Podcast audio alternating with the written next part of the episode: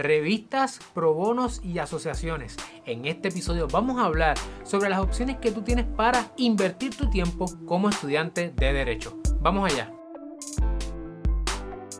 Saludos familia, yo soy el licenciado Alexiomar Rodríguez y en este segmento nuestra misión es que tú tengas la capacidad de tener una carrera exitosa en la industria legal. Si es la primera vez que nos conocemos y estás en YouTube, te invito a que le des like a este episodio, que te suscribas a nuestro canal y le dejas la campana para que no te pierdas ni un solo episodio.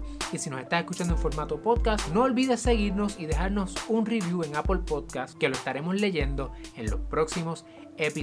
Hoy me acompaña la licenciada Andrea Paola Collazo Borralí, que también es mi esposa, y queremos compartir contigo nuestras experiencias en la escuela de derecho. Andrea, ¿por qué es importante este tema? Este tema es importante porque cuando tú llegas a la escuela de derecho, además de estudiar y leer todo el tiempo, hay otras cosas que puedes hacer y que deberías hacer también.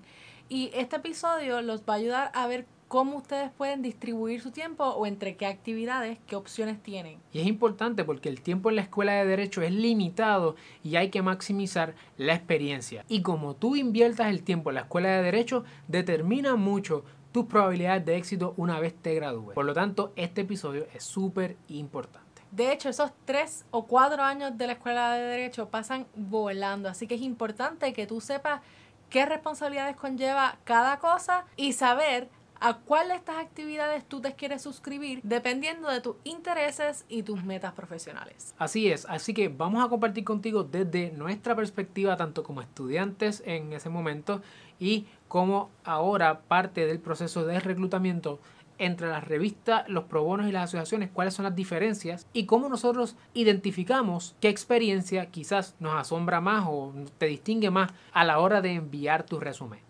Así que empecemos por lo primero, vamos a empezar por las asociaciones.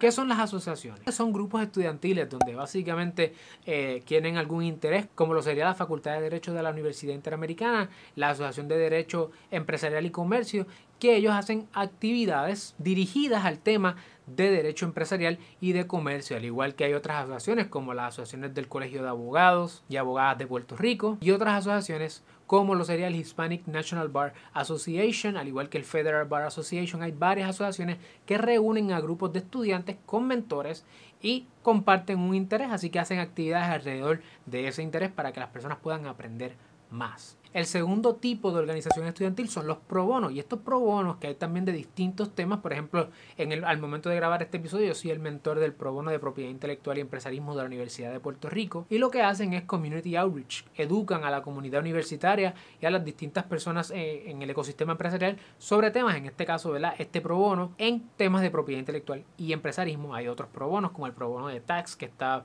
bien activo, al igual que hay temas de inmigración, temas de ambiental. Ambiental y hay otros tipos de pro bono también que hacen este trabajo de educar y de aportar a la comunidad. Ojo, la clínica no es lo mismo que un pro bono.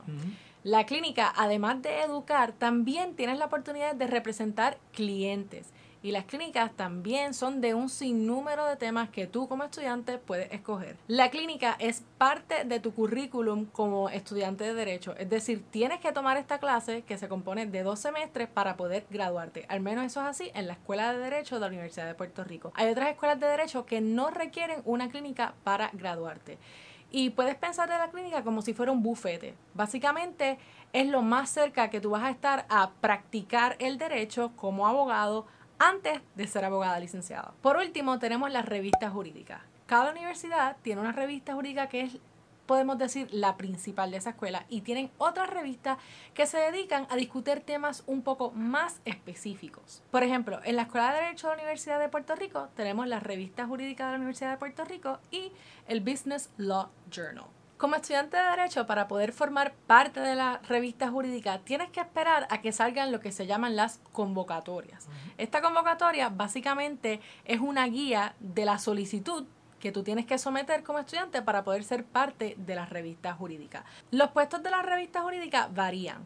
Si es tu primer semestre, puedes empezar siendo un editor asociado. y a través del tiempo tú podrías seguir trabajando y subiendo diferentes escalas, diferentes niveles hasta poder llegar a ser parte del cuerpo editorial. Todas estas posiciones tienen distintas responsabilidades y dependiendo de estas responsabilidades también depende el tiempo que te va a requerir a ti como estudiante. Yo recuerdo mi primer día como estudiante de derecho, lo primero que yo escuché fue la revista jurídica, que yo tenía que ser parte de la revista jurídica. Y es muy probable que ustedes cuando empiezan las clases van a escuchar esto también. Por los pasillos todo lo que se escuchaba era la revista jurídica. Debía solicitar y ser editor asociado ese primer año. ¿Y por qué se estarán preguntando? Tradicionalmente, ser parte de una revista jurídica se considera ser prestigioso. ¿Por qué?